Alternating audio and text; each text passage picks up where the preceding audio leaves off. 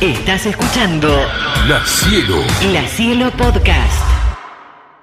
Yo hace por lo menos una semana o más que vengo escuchando Prince y solo Prince. No escucho otra cosa. Em, porque, nada, porque cada tanto me agarra y porque, como se dijo alguna vez en algún momento, eh, admirar a Prince o amar a Prince es querer la música. Y por ese lado vamos a ir un poco. No te voy a contar toda la vida de Prince, pero te voy a contar la historia de un disco y quién era él hasta que llegó a ese disco y por qué ese disco existió. Comenzamos.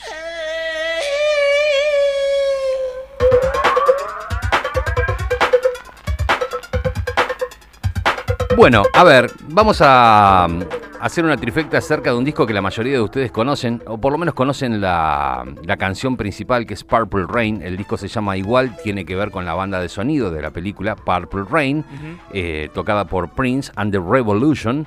Em, ¿Quién era Prince? ¿Por qué llega a esa instancia? ¿Por qué hace una película y él quiere hacer una película autobiográfica? ¿Qué tenía por detrás? ¿Tan importante era el tipo como para contar su historia y que la gente vaya a verlo? Y evidentemente sí. Em, en su carrera ya llevaba mm, cinco discos, ¿sí? Te cuento quién era Prince, por si no tenés idea. Por favor. Bueno, Prince es un tipo que nació en el 58 Sí. en, en Minneapolis, ¿sí? Eh, con problemas con la relación con su padre. Su padre era músico, músico de una banda de jazz, era tecladista de una banda de jazz. Sí. Pero tenía que laburar en otras cosas para parar la olla. Entonces se frustró durante mucho tiempo su padre porque por atender a la familia y laburar para la familia no pudo ser lo que quiso siempre, que es ser un tecladista de jazz. Tanto así que a los siete años se separa de la madre de Prince, se va y medio que les hizo notar que eh, mi vida es una mierda por culpa de ustedes. Eh, o por lo menos eso él pensaba. Y eso es algo que le quedó a Prince para toda la vida. Se ve que era un tecladista bastante bueno porque incluso hay fragmentos musicales que están incluidos dentro de este disco. Y están, eh, está nombrado el padre en los créditos. ¿sí? J.L. Nelson. Prince se llama Prince de verdad, se llamaba Prince de verdad porque el trío en el que tocaba el padre de, Prince se llamaba eh, Prince Roger eh, Trío y mm, tanto amaba el jazz y amaba a su trío, el padre que a su hijo le puso ese nombre, Prince Roger Nelson de apellido. La cuestión es que cuando se va el padre le queda el piano, Prince a los siete años ya componía, era como el nene, el chiquitito raro y que, se quedaba ahí tocando y tocando y no, no se juntaba mucho con nadie. Hizo también eso que su personalidad fuera distinta, que tuviera como una especie de veneno ahí para masticar, pero que también ese veneno lo capitalizara y lo convirtiera en un talento musical. Le regalan una guitarra, aprende a tocar la guitarra, se aprende a tocar de todo. Al punto tal que queda como sesionista. 15 años tenía y tocaba en Minneapolis como sesionista. Qué locura. Este, donde, che, llámalo al petizo este, ¿cómo se llama? Prince, Prince, sí, dale, vení, que mete unas guitarras acá, acá y allá, allá, y bueno. y- Princito. y- claro, él iba y tocaba. En un momento, un, un productor muy amigo y que lo quería mucho, le dice, Sí. loco, ¿por qué no te grabas algo? Así lo presentamos como demo, a ver qué onda. Bueno, como era un enfermo, el loco graba, no es que graba con la guitarra una canción y acá está más o menos, bueno, después meteremos algo. Graba una canción con todo, batería, bajo, teclados, guitarra, Ah. la voz, voces arriba, qué sé yo, hace todo lo que te 15 imagines. años. Sí, ahí ya tenía un hombre de 17 sí, años. pero es lo mismo. No tenía... a los 17. Es un animal. Sí. Bueno, este... Y se lo muestran a otro productor. Y otro productor dice, increíble esta banda. No, no es una banda, Mm. es, es este flaco. Que, bueno, cierran trato con Warner, lo llevan a Warner, y Warner es, creo yo, sin ánimo de exagerar, la primera vez que le da libertad absoluta a alguien para decir, bueno, mira, nosotros te firmamos, vos haces lo que quieras. En serio, lo que quieras, que está todo bien. Qué locura. Y tenía 20 años cuando pasó eso. Bueno, graba unos primeros discos, graba el primer disco se llama For You, el segundo se llama Prince, capaz que alguno recuerda la tapa, aparecía la caripela de él, el segundo en, en- en Prince aparece así con el pelito como peinado eh, lacio, este, después saca Dirty Mind, después saca mm, eh, Controversy, eh, y así hasta que llega a 1999, no el año 1999, sino en el 82 sacó un disco llamado 1999. Bueno, súper adelantado y demás y demás. Ahí es cuando aparecen y empiezan a tallar tres eh, productores que te voy a dar los nombres, a vos Anita y a vos Chucho. Tres productores que manejaban a Earth, Wind and Fire. Pero Earth, Wind and Fire venía como medio en picada. La música disco ya estaba como medio así, chao, nos vamos, y, y no, no pegaba demasiado. Muy repetitivo todo. Sí, o como que querían ir por otro lado. Sí. Este, entonces se ponen a manejar la carrera de Prince de otro modo y le dicen, bueno, ¿vos qué querés hacer ahora? Porque con 1999 el loco había pegado muy bien. Vale decir que los discos de Prince siempre se vendieron muy bien. Que Prince era como la sombra de Michael Jackson. Sí. Y otro día les cuento la relación de Prince con Michael Jackson, porque si no va a ser larguísimo, porque tengo tanta información y les puedo hablar tanto de Prince, porque tengo tanta admiración, que en este momento tengo una remera puesta con Prince. La veo. ¿Miento, chicos? No. No, no, Ah, está ahí. muy bien. Está en una, en una moto. Exactamente, La igual que del la tapa del disco. Sí. Y un- Bueno, ¿Cómo se llama? Un jabot. claro, es, En el es la vestimenta de la película. Sí. Bueno, Amé. estos eh, tres productores se llamaban Cavallo, Raffalo y Fagnoli. Ahí vienen caminando, Cavallo, Raffalo y Fagnoli. Me Eh, gusta. Tres tanos tremendos ítalos americanos que dicen, bueno, ¿qué quieres hacer? Yo lo que quiero hacer, sí, Sí. yo lo que quiero hacer es eh, una película acerca de mí, dice Prince. Tranca. ¿Estamos? Eh, y- pero ¿y qué onda? Bueno, listo. Y la banda de sonido la voy a tocar yo. ¿Algo más? Bueno, eh, sí, sí, le dijeron, sí, sí, bueno, ¿qué mierda hacemos? Dijeron, porque la verdad, todo bien, Prince, vendés los discos, pero Sí. una película cerca de vos. Bueno, la cosa es que Warner eh, los escucha, logra este tipo Caballo, que era el de los tres el que más hablaba y el que más se comunicaba, logra que Warner eh, se cope con, con- con esta empresa Sí. y se enganche con el proyecto y mm, le dice, bueno, le vamos a dar 7 millones de dólares para hacer esta película, que era una guita y no era tanta. Era una guita y no era tanta para hacer una película, ¿sí? Bueno, ok, dale, listo. El problema era lograr que algún director prestigioso Sí. se pusiera detrás de la cámara para hacer esta película, porque tampoco había un guion, no había nada. No, no, era sobre ¿No? mí. Sí, exactamente, una película sobre mí.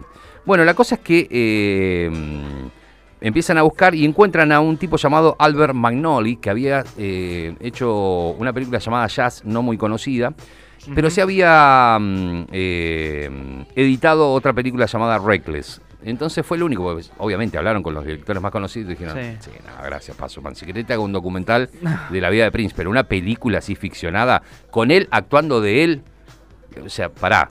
Bueno, la cosa es que eh, van volando, van volando, van volando, este, hasta que aparece este Albert Magnoli y mm, le ofrecen 75 mil dólares para hacer la película. ¿no? O sea, tienen 7 millones de dólares y dicen, toma, 75 mil son para vos como director de la película de este petizo engreído. Ok. Ok, dale, sí, vamos para adelante. Total, no- nadie me está ofreciendo, en los últimos años de mi vida, diría en mi vida en general, nadie me ofrece nada, así que les agradezco mucho. Seamos. Eh, medio que al principio le dice que no, porque había leído una especie de guion eh, y no, no había caso. Y le parecía como una historia muy boluda y muy chiquita, o sea, como muy demasiado básica. Vale decir que la película es pésima.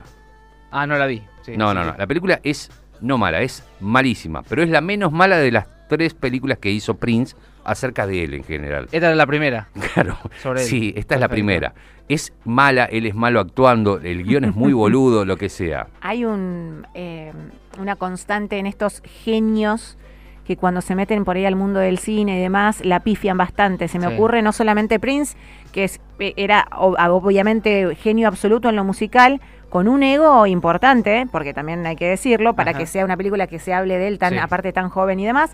Eh, se me ocurre que también le ha pifiado, por ejemplo, Mick Jagger le ha encantado siempre Uh. la onda del cine y, No hay y caso. tampoco No hay no, chance. no hay chance. Exacto. Eh, bueno, la cuestión es que todo esto a Prince, imagínate, le importaba tres pepinos. ¿Por qué? Porque él había estado, había sido blanco de críticas durante toda su vida, porque era petizo, porque era, era buen músico y sabemos cómo son los niños a la hora de hacer bullying. Y, mm, y porque siempre lo comparaban con Michael Jackson y re- les recuerdo que cuando él saca el disco en 1999, Jackson saca Thriller Sí. y eh, medio como que se lo come crudo, ¿no? En la entrega de los Grammys y todo. Y se quedó recontra caliente. Pero no quiero entrar en eso porque tengo miles de cosas. Otro día me dicen, contate, perro, la de Jackson y Prince. Y te cuento toda la historia, el Hay que concierto con, agendárselo para otro día. con James Brown, cuando suben los dos, se pelean, bueno, toda la cuestión. Eh, Entonces él quería hacer igual esto. Obviamente eh, sabía que era una jugada muy fuerte, que podía quedar mal para toda la cosecha o no. La cosa es que a este Magnolia, a este director, le dicen, mira, vamos a hacer lo siguiente, eh, ¿tenemos alguna canción por acá? Sí, sí, sí, claro que sí. Eh, en el 83, en agosto del 83, en el First Avenue, que es el lugar donde se termina filmando la película, en la parte que hacen conciertos, Prince da un concierto y, y toca una serie de canciones, ¿no?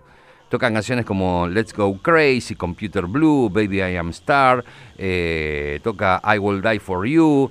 Este, así, bueno, va, va presentando un montón de canciones y Magnoli dice, wow, esto es increíble.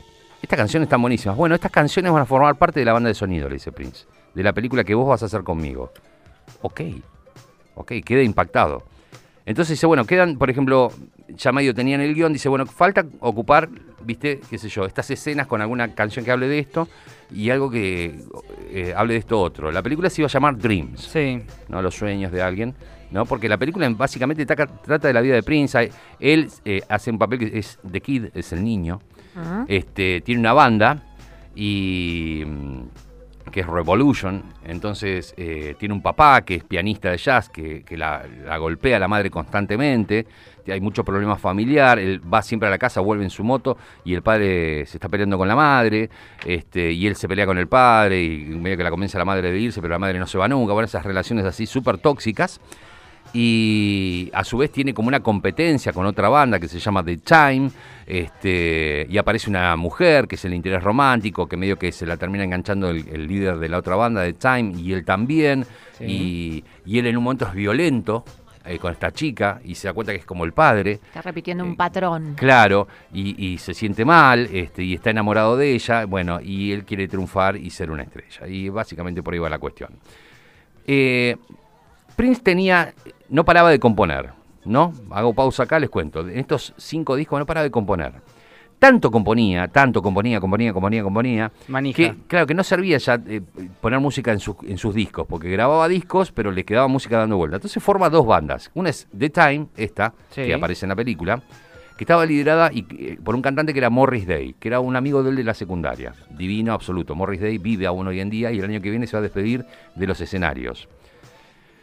Y la otra banda era una banda llamada Vanity Six, ¿sí? Que es un trío que él pensó que se iba a llamar The Hooker en un momento, las prostitutas. Él quería eh, a tres mujeres vestidas con ropa interior cantando canciones provocativas, diciendo malas palabras, diciendo sexys, pero guarras, ¿no? Bueno, y él componía para una banda, para la otra y para él. Y cuando él salía de gira, salía de gira con Vanity, que tocaban primero, después tocaba The Time y después tocaba él. ¿Se entiende, no? El Sí, volumen de, sí, de sí, cantidad de, de composiciones y demás. Bueno. Tremenda. En la banda de esta Vanity, en este trío, estaba la que era su novia en ese momento. Pero estaba tan podrida la novia que lo cuelga. Dice, "Mira, ¿sabes qué? Andate la mierda vos con la película, todo, estoy podrido, que sexy, sexy, sexy, chau. Se va. Entonces en, en escena aparece una chica que se llama eh, Patricia Cotero y él le pone de nombre artístico Apolonia. ¿No? Una mm, chica con descendencia mexicana, muy bonita, muy, muy bonita, con un lomazo impresionante, y viene a hacer el papel del interés romántico en la película, ¿sí? Eh, la que aparece, se impacta con él, se engancha con el otro, va, viene, va, viene. Bueno, faltaba una canción en esta película que se iba a llamar Dream. Y eh, Prince tenía un tema que se lo había dado hacía unos años a Stevie Nicks, una de las cantantes de Fleetwood Mac. Sí. que Él medio que le quería bajar la caña, entonces hizo el el campeón y dijo, mira, Stevie, yo tengo una canción para vos. Como vos sos buena letrista, yo te doy la, la música y vos pones la letra. Me encanta. Y Stevie Nicks, que era bastante bicha, este, también sabía que con quién estaba tallando el calibre de Prince. Y dice, la verdad que la canción estaba buenísima, era medio country. Pero a mí no me daba para poner una canción, eh, ponerle letra a un tema de Prince. Dijo ella y se lo devolvió. Entonces le quedó ahí guardado a Prince. La canción se terminó llamando Purple Rain. ¿Qué te más? eh, Bueno, ese tema lo toca aquella vez en, en agosto del 83, frente al que iba a ser el director de la película, y dice, boludo, esta es la canción. Eh, sí, le dice Prince, está buena, le cuenta medio la historia. Dice, no, no, no, esta es la canción, ¿me entendés? O sea, es el tema de la película. todo está acá. Dice, bueno, entonces la película no se va a llamar más Dream, se va a llamar Purple Rain. Después te voy a contar qué significa Purple Rain, porque tiene un significado, lluvia púrpura. ¿Por qué? ¿A qué hace referencia? La cosa es que eh, en un momento se empieza a filmar, se filma la película, se graba la banda de sonido, esto que tengo acá, este vinilo hermoso que tengo acá, quedan un montón de canciones afuera. La banda de sonido sale dos meses antes que la película y vende una tonelada, una buena jugada, porque ya la gente sabía de qué iba a ir a ver y qué iba a sonar ahí. ¿Sí? Solamente se había tocado en agosto del 83. La película salió en el 84. O sea que se hizo ese concierto, se grabó, se vendió dos meses antes que saliera la película, cuando Qué la gente fue a ver la película del cine, mirá, está bien la canción y Purple Rain y demás. Bueno, la película terminó juntando, acuérdense que costó 7 millones de dólares, Sí. 70 millones de dólares. Upa. Tanga. Es buenísima Sí, igual, no, ¿eh? La- qué mala que es la película, qué sé yo, sí, sí. Pero todos querían sí, ir a sí, sí, para, para no me hables mucho porque estoy concentrado contando billetes. Este, ¿Entendés? Che, malísima tu película, Prince, sí, decíselo a mí y a mis 70 Sí, sí, millones de exactamente. amiguitos. Y eh, no voy a seguir hablando, así después les cuento un poco la historia de quienes conformaban la banda Revolution, que estaban ahí con él, este, y algún detalle más que está por ahí. La película comienza, el disco, digo, en sí, Sí. tiene, está en el orden que van sonando las canciones en la película. Salvo, al final, el disco termina con Purple Rain y en realidad la película termina con Baby I Am Star, este, que es la última cosa invertida que hay en la película. Cuando él jugaba un poco con esa cosa andrógina, decía yo no soy un hombre, no soy una mujer, soy una estrella. Pero bueno, eso lo vamos a dejar para dentro de un rato. Eh, la, la perdón, la película y el disco comienza con Let's Go Crazy, que fue uno de los cortes de difusión, que tiene ese, esa cosa de, de- de pastor, de predicador, ¿no? Ese, ese órgano sonando Sí. y él hablando diciendo Dead Beloved y le habla a la gente hoy lo que vamos a hacer, vamos a celebrar la vida y demás. Vamos a escuchar esta primera canción de este disco maravilloso llamado Purple Rain.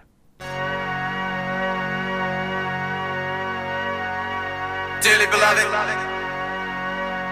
we are gathered here today to get through this thing called life. Electric word, life, it means forever, and that's a mighty long time. But I'm here to tell you, there's something else. The afterworld. A world of never-ending happiness. You can always see the sun, day or night. So when you call up that shrink in Beverly Hills, you know the one. Doctor, everything will be alright.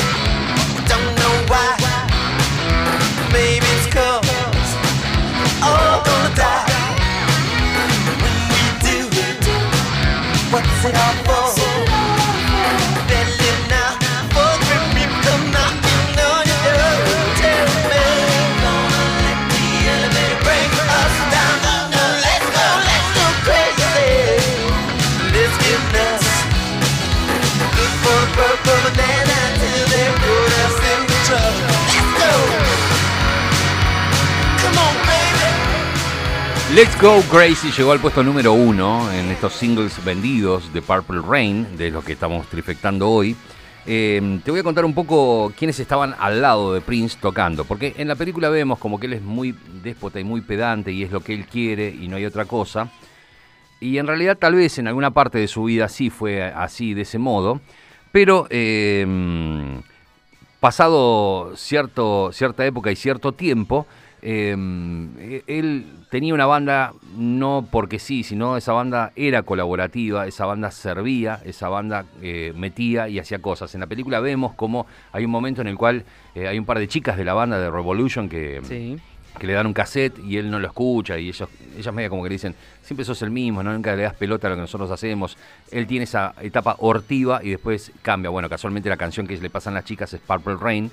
Eh, pero les voy a contar un poco la historia, porque también pensemos que Prince es el tipo que mete a mujeres a tocar en una banda, pero no de coristas, sino a tocar, a tocar ahí, a estar y, y demás. Siempre se rodeó de mujeres. Cuando alguna vez le preguntaron a Prince, ¿por qué tenés mujeres en tu banda? ¿Por qué insistís en eso?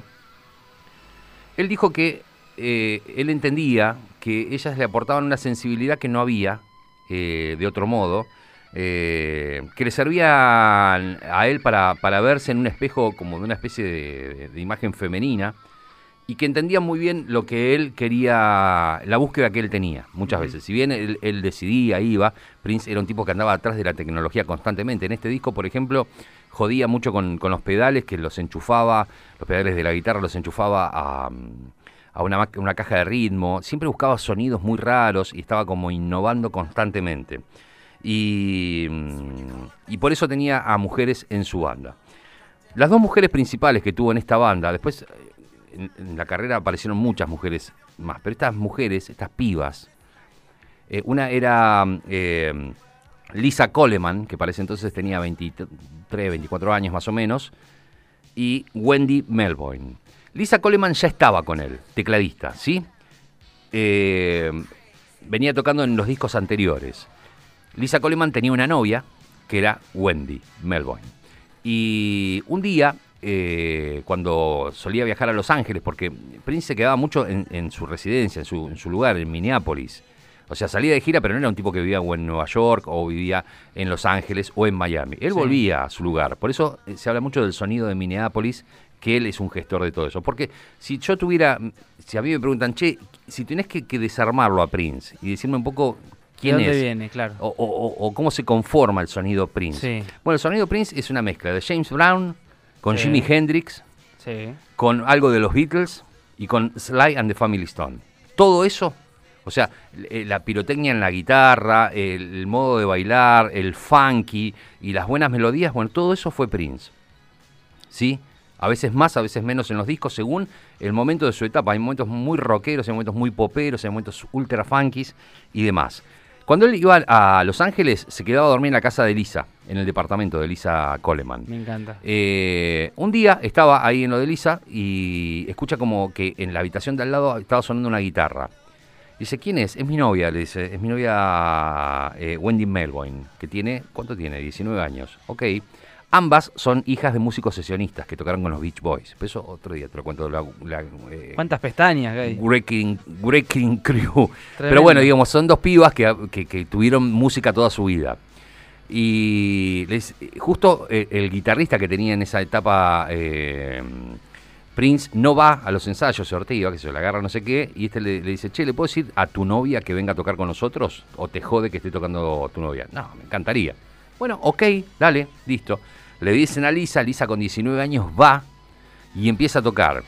Y es esa imagen fuerte que tenemos de aquella época, de tenerla a Lisa con toda esa, esa, esa presencia Sí. absoluta en el escenario, esos pelos y ese modo de tocar la guitarra. Una piba de 19 años, estoy hablando del año 82-83. O sea, ubíquense en la palmera. Hoy por ahí ves chicas arriba del escenario, de de hecho ves bandas de mujeres y demás.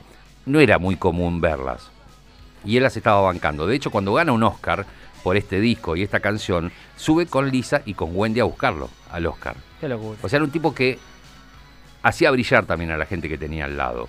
Eh, bueno, tenía al Dr. Fink en el otro teclado, tenía Bobby Z en la batería Sí. y así se conformaba Revolution. Mucha gente supone que Revolution empieza acá, que es eh, esa banda que, que- que- que suena en este disco. Y en realidad en 1999, en el disco 1999, si vemos en la tapa, hay una, como una especie de, de- de guinda de fútbol americano o de rugby que dice Under Revolution, pero lo, lo tenés que leer poniendo en un espejo. O sea, está medio escondido ahí. ¿No? Ya estaba la banda llamada Revolution. Es una banda que tuvo durante gran parte de los 80s, después se disuelve esta banda y aparecen los New Power Generation. Por eso tenemos una etapa que es Prince solo, Prince and the Revolution y Prince and the New Power Generation. Bueno, sigo con el disco. Eh, empieza a meter canciones eh, para la película. Hay lentos, además de Purple Rain, hay un- una canción eh, que es un lento venenoso, venenoso, venenoso, que, que lo compuso a último momento.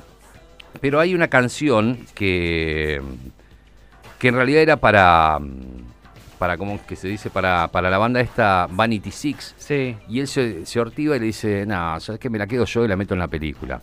Eh, la canción se llama Take Me With You, la tenés ahí a mano, ¿no? Sí, eh, una, una consulta antes. Sí. Eh, veo que esta canción que puse de cortina de Dance Electric eh, dura 11 minutos. ¿Son así de largo todos los temas? No, no son así de largos. Estas son canciones que vienen en la edición especial de Purple Sí. Rain, que fueron lados B, que fueron sobrantes, que fueron canciones que algunas tenían esta duración porque no sabía qué- cuánto iba a ocupar en la escena. Después las empezaban a churar, ¿viste? Claro. Para que entrara Para que eh, entre con los y demás. Está bien. Take Me With You, Sí. eh, él la canta con Apolonia Cotero. Apolonia era una mina hermosa, un lomazo absoluto. No digo que tampoco era una gran actriz, pero bueno, estaba bien para lo que hacía. Pero él además se la llevó y medio que la, mm, se, la, se la acaparó para que fuera cantante. Y era medio celoso Prince. En ese entonces Apolonia salía con David Lee Roth y él no quería que ni apareciera David Lee Roth en el set de filmación ni nada. Y, vamos a sentir en esta canción que Prince baja bastante para, para que se note la voz de, de Apolonia. Y a lo último es como que la hace desgarrar, que cante, que, que dejarlo todo en la cancha al final para que quede en la historia que vos cantante de una canción en este eh, en esta película claro. y ahí está. Y de hecho, la carrera de Apolonia Cotero tiene que ver con esta canción y no mucho más que eso.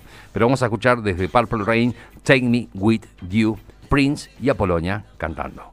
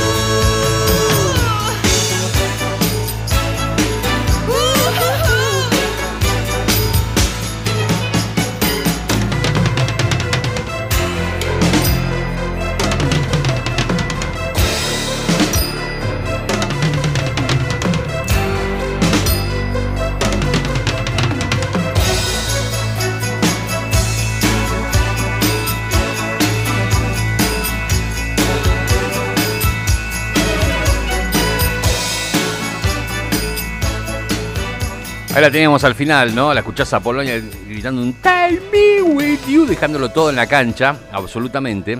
En una entrevista que le hicieron a Polonia Cotero muchísimos años después en España, ya como una mujer grande y madura que estaba peleando- pegándose una vuelta, eh, le dijeron, che, escúchame, ¿qué onda con Prince? Posta, ¿qué onda? Era esa máquina sexual que decían. Ella dijo, mira, la verdad a mí me cuidó un montón, tanto que era como celoso, como yo les contaba. Él, eh, ahí estaba ella de novio con David Lee Roth, eh, del cantante de Van Halen, y a Prince no le copaba ni medio que estuviera este, dando vueltas por acá, o sea, medio que lo sacaba cagando y a mí me dijo, no lo traigas más durante un buen tiempo.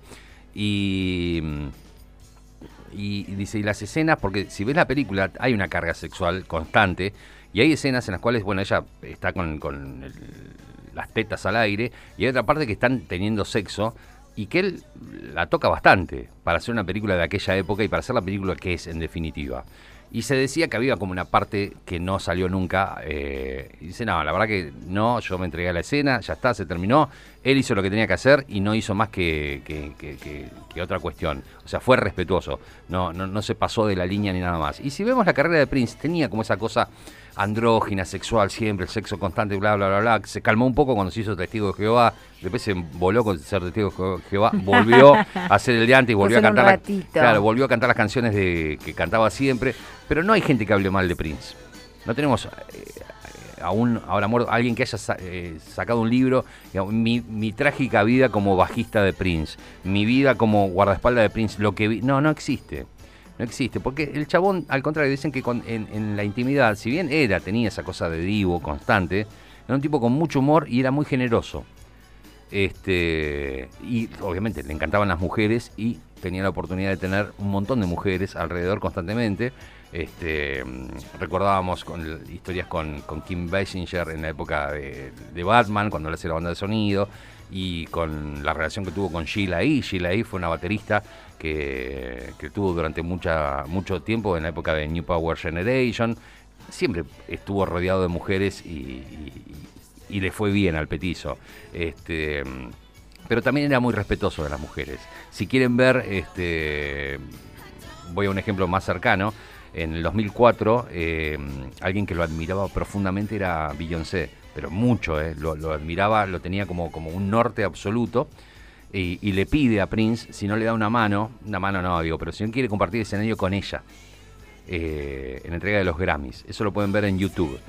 Y se despachan con un show los dos, que lo terminás de ver y lo ves de vuelta y lo ves de vuelta, porque él es un veneno, así chiquitito, tocando la guitarra, haciendo todo lo que tiene que hacer, y ella creo que es, a mi criterio, lo que debe representar una mujer. Es un, un minón. Es una, grosa, sí, una, una pantera absoluta Exacto. amazona guerrera. Exactamente. La amazona guerrera. la describiste como eh, Sí, una sí. pantera. Es una, una pantera en dos patas cantando y dejándolo todo y es y nada, son divinos los dos ahí. Te das cuenta que son dos generaciones totalmente distintas, pero con un respeto absoluto y, está todo más que bien. Bueno, volviendo mm, eh, casi al final, vamos a escuchar esta canción llamada When Doves Cry, cuando las, las palomas eh, lloran. Escuchen bien. La mezcla, ¿no? Una guitarra así medio de odaliscas. Y escuchen a Prince ahora.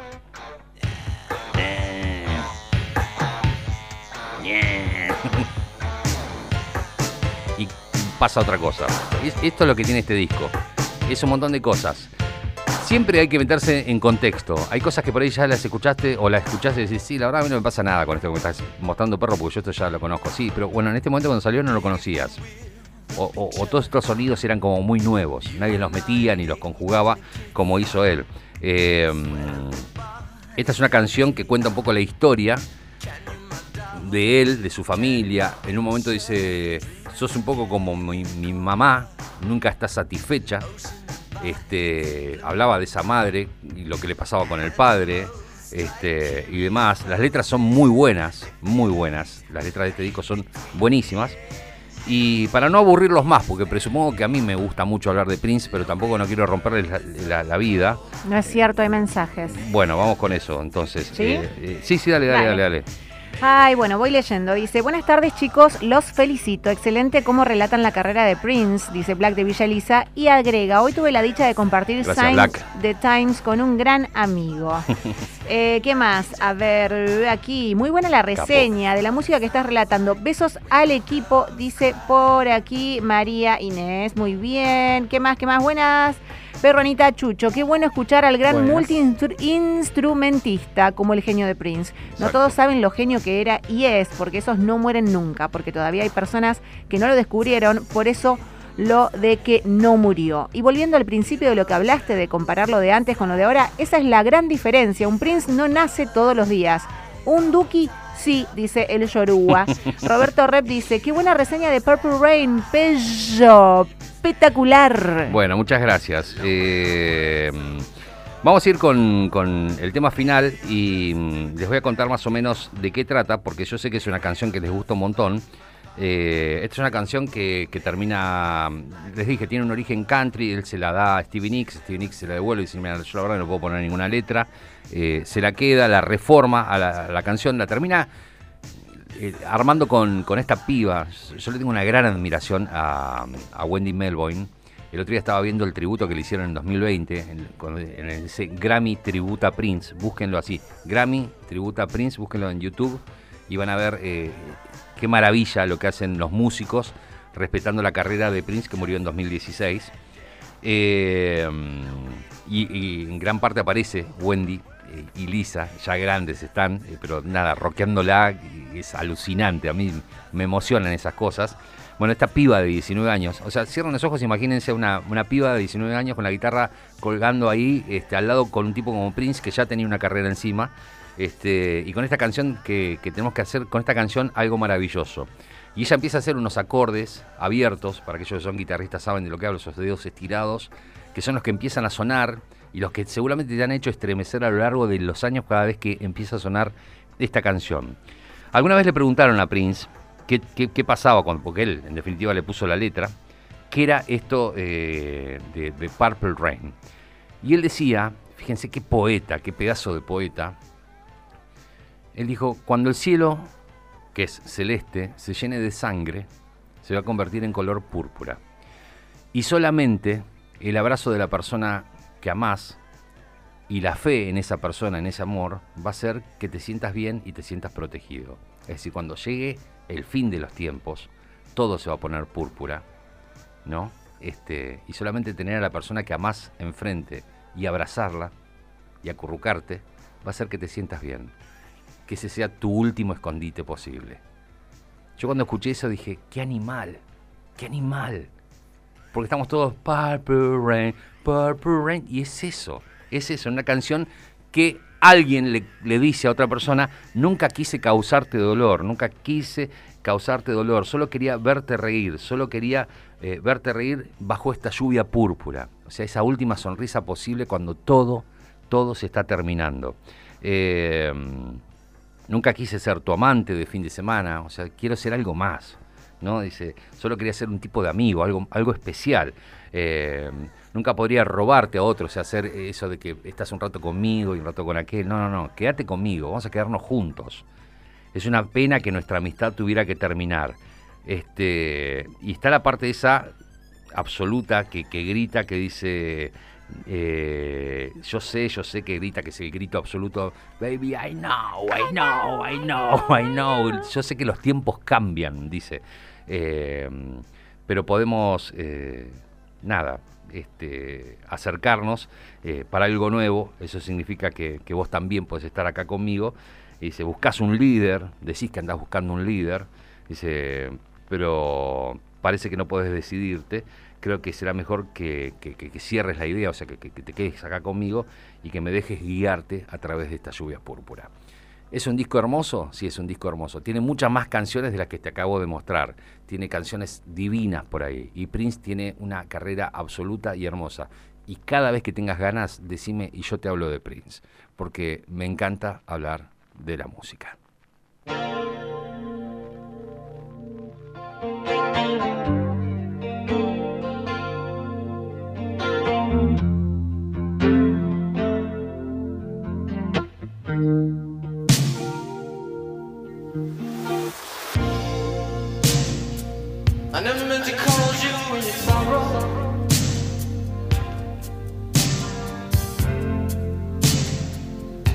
what you